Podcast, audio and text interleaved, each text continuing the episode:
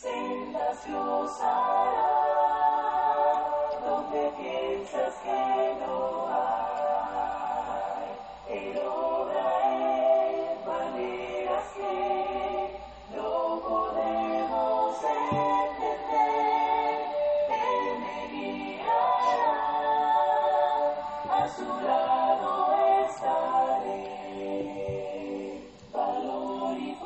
Queridos hermanos y amigos, que Dios derrame muchas y grandes bendiciones sobre su vida en este día. Gracias damos a Dios por la oportunidad que nos da de meditar en su palabra. Agradecemos a cada uno de ustedes por tomar de su tiempo y meditar en la palabra de nuestro Dios junto a nosotros. Reciban salud de la Iglesia de Cristo en Siquirres. Para nosotros es un gran privilegio. Es una bendición el poder compartir la palabra de Dios con cada uno de ustedes y así poder conocer la verdad de nuestro Dios y prepararnos para el gran día del juicio final.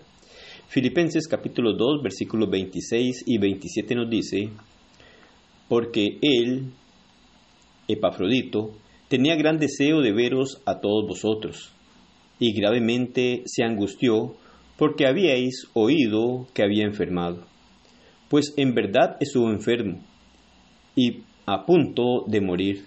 Pero Dios tuvo misericordia de él, y no solamente de él, sino también de mí, para que yo no tuviese tristeza sobre tristeza.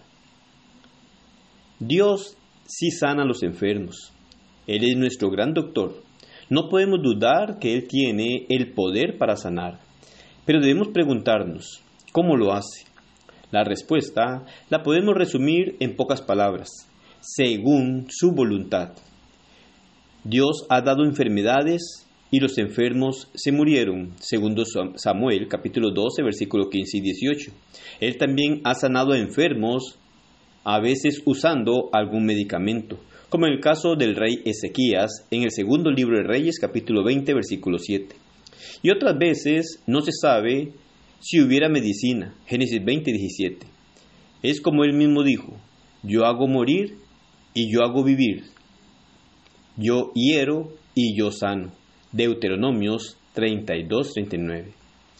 Esto no es para decir que todas las enfermedades son de Dios. Uno se puede enfermar por razón de sus circunstancias, Jeremías 14-18. O uno puede hacer enfermar a otros, Oseas 7-5. O uno mismo puede enfermarse, segundo de Samuel capítulo 13 versículo 2. Pero Dios sí puede enfermarlo a uno, segunda de Crónicas 21-18 y también puede guardarle de todas las enfermedades. Éxodo 15:26. Hasta aquí se ve que es cuestión de la voluntad de Dios. Cuando hirió, cuando sanó y cuando les guardó de toda enfermedad, el omnipotente y omnisciente Dios estaba haciendo lo que toda la historia respalda. Actuaba para el cumplimiento de su benigna voluntad.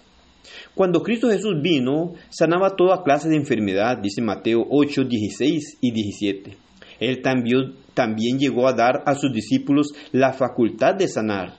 Marcos 13, 14 al 15, Lucas 9, 2 y 9. Aunque Dios había sanado a distintas personas en otro tiempo, no habían sido señales como las que se veían en aquellos días. Mateo 11, 4 y 5. Aquellas señales y por lo consiguiente las sanidades fueron hechas por la misma razón para la gente de aquel entonces que para nosotros. Era para crear fe, Juan 20, 30 y 31. ¿Hubo resultados? Claro que sí. Muchos llegaron a creer, Juan 7, 31. Después de la ascensión de Jesucristo, los apóstoles recibieron poder, no solo para sanar, Hechos 5, 12 al 16, sino para dar esa facultad a otros discípulos también, por la imposición de las manos. Hechos 6, 6, 8, 5 al 8. Las señales que hacían confirmaron la palabra que predicaban. Marcos 16, 20. Y muchos creyeron y glorificaron a Dios. Hechos 8, 12. En aquel siglo de grandes curaciones, a veces se hizo la aplicación de alguna sustancia.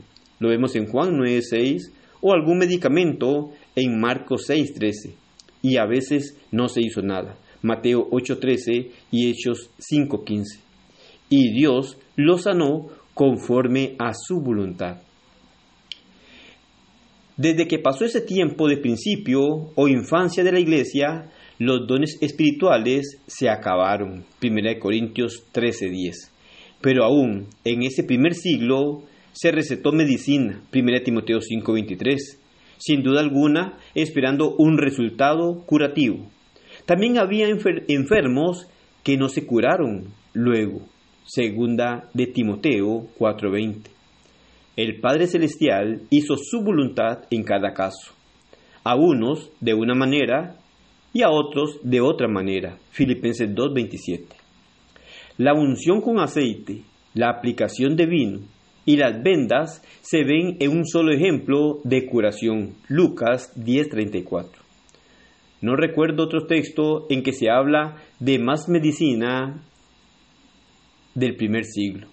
Parece que las diferentes medicinas fueran muy limitadas, pero Santiago dijo que lo aplicara al enfermo en el nombre del Señor con oración. Santiago 5, 14 al 15. Y que Dios le levantaría. Dios oye las oraciones de los que hacen su voluntad y son justos. Juan 9, 31, 1 Pedro 4, 12. Si sus, si sus oraciones piden lo que es la voluntad de Dios, Él lo va a escuchar. 1 Juan 5, 14. Por esto, rogamos a Dios por nuestros enfermos hoy en día, porque creemos que en su poder está la salud y la muerte de ellos. Damos la mejor medicina que podemos, la que es apropiada a la enfermedad, porque parece que esta es su voluntad, careciendo de una revelación que nos dijera la causa si es divina o humana o el fin de ella, si es a vida o a muerte. Hacemos lo que humanamente podemos en el nombre del Señor con oración y tenemos plena confianza que la voluntad de nuestro Dios se hará y estaremos contentos con la voluntad de Dios o debemos estar contentos con esa voluntad de Dios.